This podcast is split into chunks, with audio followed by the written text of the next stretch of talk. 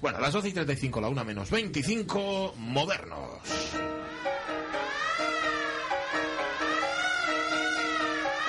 Modernos de otros tiempos, temporada segunda, episodio 25. Carlos La Peña, ¿qué tal? Muy buenos días. Muy buenos días, ¿cómo estamos? Bueno, en la última entrega de Modernos de otros tiempos, pues la semana pasada no estuviste porque estabas trabajando, cosa que se nos hizo, se nos hizo un poco rara, raro a todos, a ti también incluso, ¿no? No, no, vamos, para mí es, es lo peor que me puede pasar. ¿no? serio, bueno. Pues nos hablaste, nos presentaste a Mina Loy, un artista que había estado, había participado en muchas de las vanguardias artísticas de comienzos del siglo XX, aunque como muchas de sus compañeras haya sido borrada de, de la historia, ¿no? Sí, sí, así es. Vamos, ya, ya comentamos el otro día que el papel de las mujeres en las vanguardias históricas, en los llamados sismos del siglo XX, en el futurismo, el dadaísmo o el surrealismo, entre otros, está todavía por contarse. Y quizás una de las historias más destacadas es esta de Minaloy, un artista que aunque hizo de todo, aunque escribió poesías, manifiestos y teatro, aunque pintó, esculpió y diseñó muebles y ropa con éxito, su gran obra fue ella misma, fue su propia existencia, su personalidad que aún a hoy fascina a las generaciones posteriores. El otro día hablaste de su relación con los círculos vanguardistas parisinos, de la gran amistad que tenía con Gertrude Stein y también de su participación en el futurismo italiano. Sí, vamos, con unos futuristas con los que rompió peras al comienzo de la. Primera Guerra Mundial. No hay futuro en el futurismo, decía, por, por su machismo y por su deriva fascista. Recordemos cómo empezaba su manifiesto feminista con el que rompía con Marinetti. Decía, mujeres, si queréis realizaros, todos vuestros engaños han de ser desenmascarados. Rascar la superficie de la basura de la tradición no lo logrará, no lo logrará la reforma. El único método es la demolición absoluta.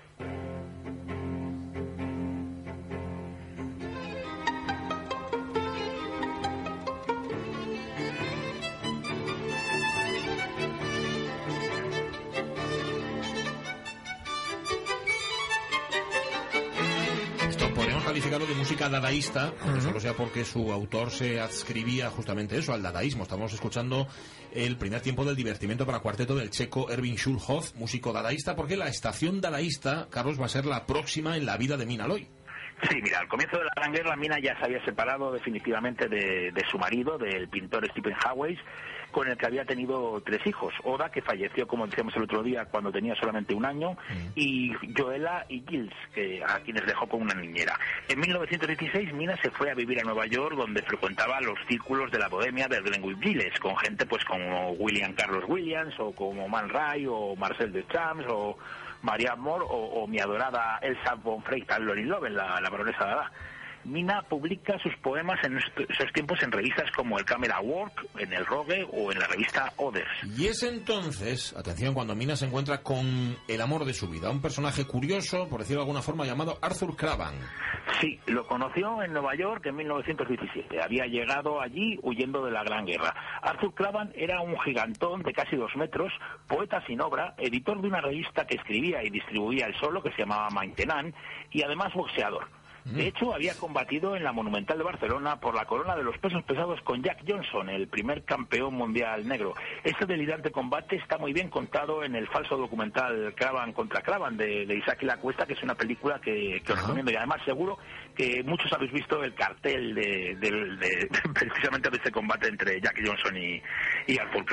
Cravan, cuyo nombre oficial era Fabien Averayus Lloyd, era sobrino de Oscar Wilde Hombre. y era el, el personaje más estrafalario del momento. Un dandy gigantesco vestido de príncipe errante. Parece ser que, que le dijo a Mina, deberías venirte a vivir conmigo a un taxi, podríamos tener un gato. Y así pues desaparecieron del Greenwich Village con un destino incierto hacia México.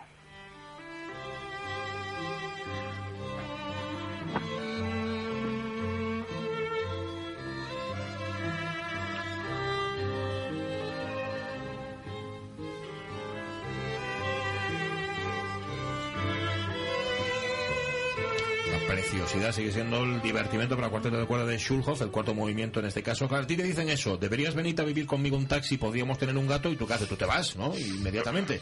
Claro, Hombre, esto es claro, o sea, ¿cómo vas a estar sin gato? di- directamente. Bueno, la música que suena son romances como el que vivieron en México, porque allá se fueron, como tú nos decías, Mina Loy y Arthur Cravan. Sí, vamos, cuando Mina arregló los papeles del divorcio, pues se casaron en la Ciudad de México, en la Alameda Central, donde vivieron un tiempo con bastantes problemas económicos, pero bien. Mina quedó embarazada y decidieron emigrar a Buenos Aires. Mina iría en tren y Arthur se adelantaría en barco. Bueno, más que en barco, en una especie de pequeña barquichuela. Y cuando la barca de Cravan se perdió en lontananza en el Golfo de México, nada más se volvió a saber del poeta boceador. Madre mía. Quizás fue un acto suicida o, o- o simplemente una de las habituales candorosas imprudencias que provocaba su carácter infantil. El romance no había durado más de un año. Años después, en una entrevista concedida a la mítica revista The Little Review en 1929, preguntaron a Mina cuál ha sido el momento más feliz de su vida. Y ella respondió, cada momento que he pasado junto a Arthur Cravan. Y el más desgraciado, si se quiere responder, el resto del tiempo.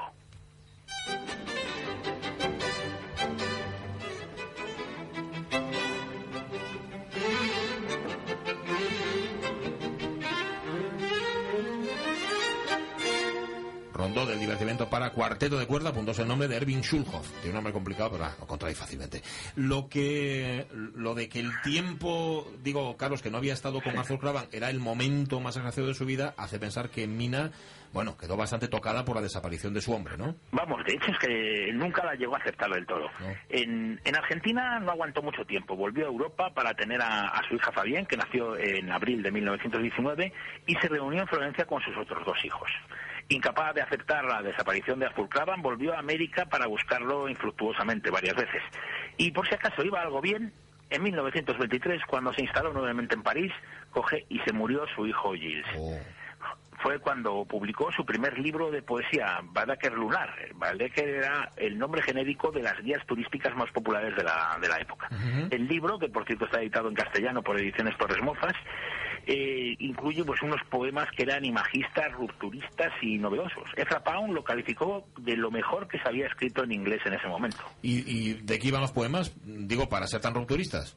Sí, bueno, pues eran poemas que por un lado eran sumamente originales en la forma, pero además resulta fantástico ver cómo aborda de forma creativa temas que eran tabú en ese momento y que en gran medida lo siguen siendo hoy en día, como la sexualidad, el parto, el aborto, los derechos y la autonomía de las mujeres, el nuevo prototipo de belleza o el cuerpo femenino.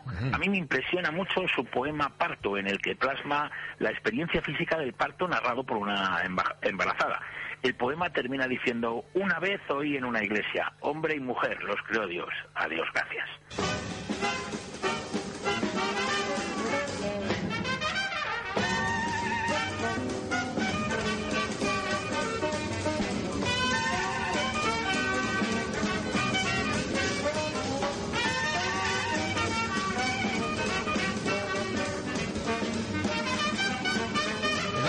Segunda vez que suena Louis Armstrong en la radio mía hoy. Fíjate tú lo que son las cosas y es un auténtico lujo. Aquí lo tenemos con su banda, eh, con su Mahogany Hall Stomp, así se llama. El jazz era, bueno, no podía ser de otra forma, una de las músicas predilectas de la bohemia parisina en los años 20. Pero vamos, claro, es que Satmo siempre es Satmo, además, Satmo, sí, ¿quién puede no reírse con él, no? Ah. O sea, no solamente solamente con escuchar una, una nota de su trompeta.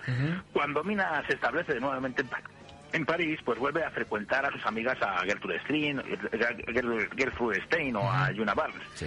Y también tiene una gran amistad con el, con, con el escultor romano Constantin Brancusi. Dedica su tiempo también pues a, a la modernidad, que es un arte de vida para ella.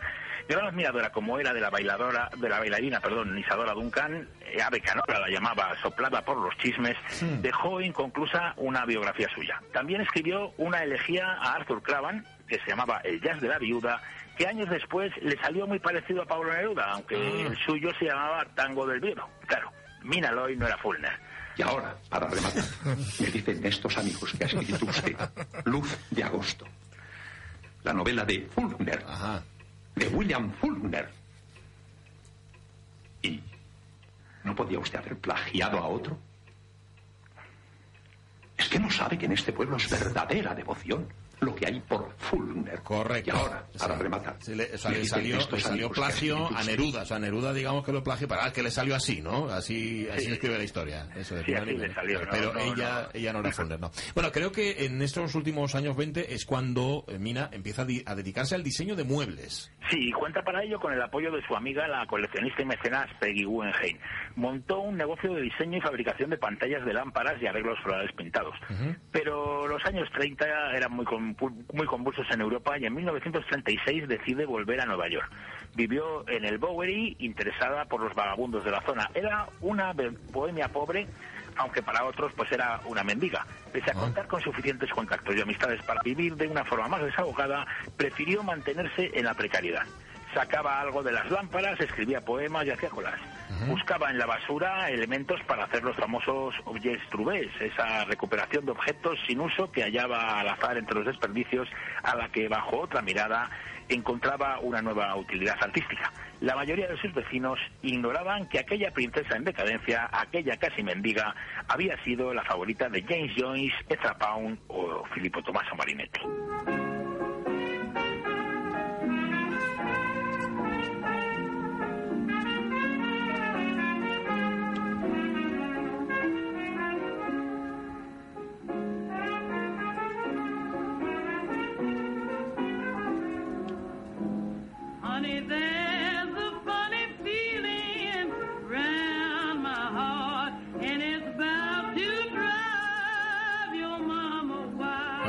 Rodilla Jorge Alonso escuchando la voz de Bessie Smith.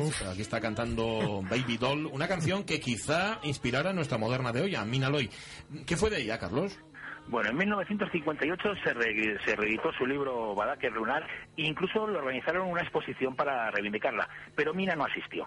Cinco años ya se había ido a vivir a Colorado para estar cerca de sus hijas Joela y Fabián.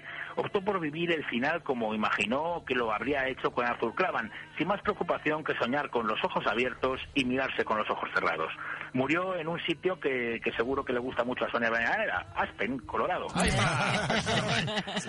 fue justo el 25 de septiembre de 1966. Tenía Mina 83 eh, años y había escrito poemas y chocolás hasta los últimos días de su vida. Póstumamente publicó su novela Incel, que, que si no me equivoco, pues todavía no está editada en castellano.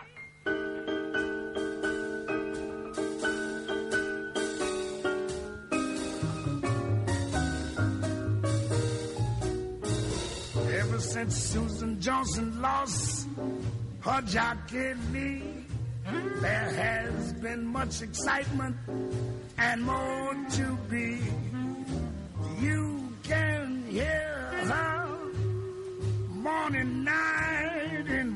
siempre es un lujo la música que nos trae en modernos otros tiempos, Carlos La Peña, pero ahorita lúcido, ¿eh? que lo sepas, que lo sepas. Dices, Carlos, que Insel, su novela póstuma, no está editada en castellano, pero sí hay algunos libros suyos, ¿no? En castellano. Sí, vamos, como dijimos, Badaquer Lunar está publicado por, por Mozas. Hay también una antología poética editada por Huelga y Fierro hace unos 10 años. Y luego está el reciente Minaloy, Futurismo, Dada y Surrealismo, que está en la, en la linterna sorda. La verdad es que merece la pena acercarse a una obra tan libre como, como la de Minaloy. Que parece que describe toda una época, pero no, describe unas cuantas épocas. Y sobre todo es, eh, eh, es una lástima constatar que sí, por ser mujer, sencillamente no tiene la relevancia que, merece esta mujer, esta artista. Gracias por descubrirnosla, Carlos. A ver la semana que viene, ¿eh? Muy bien, venga, la semana que viene aquí Espérate, espérate. Carlos. luego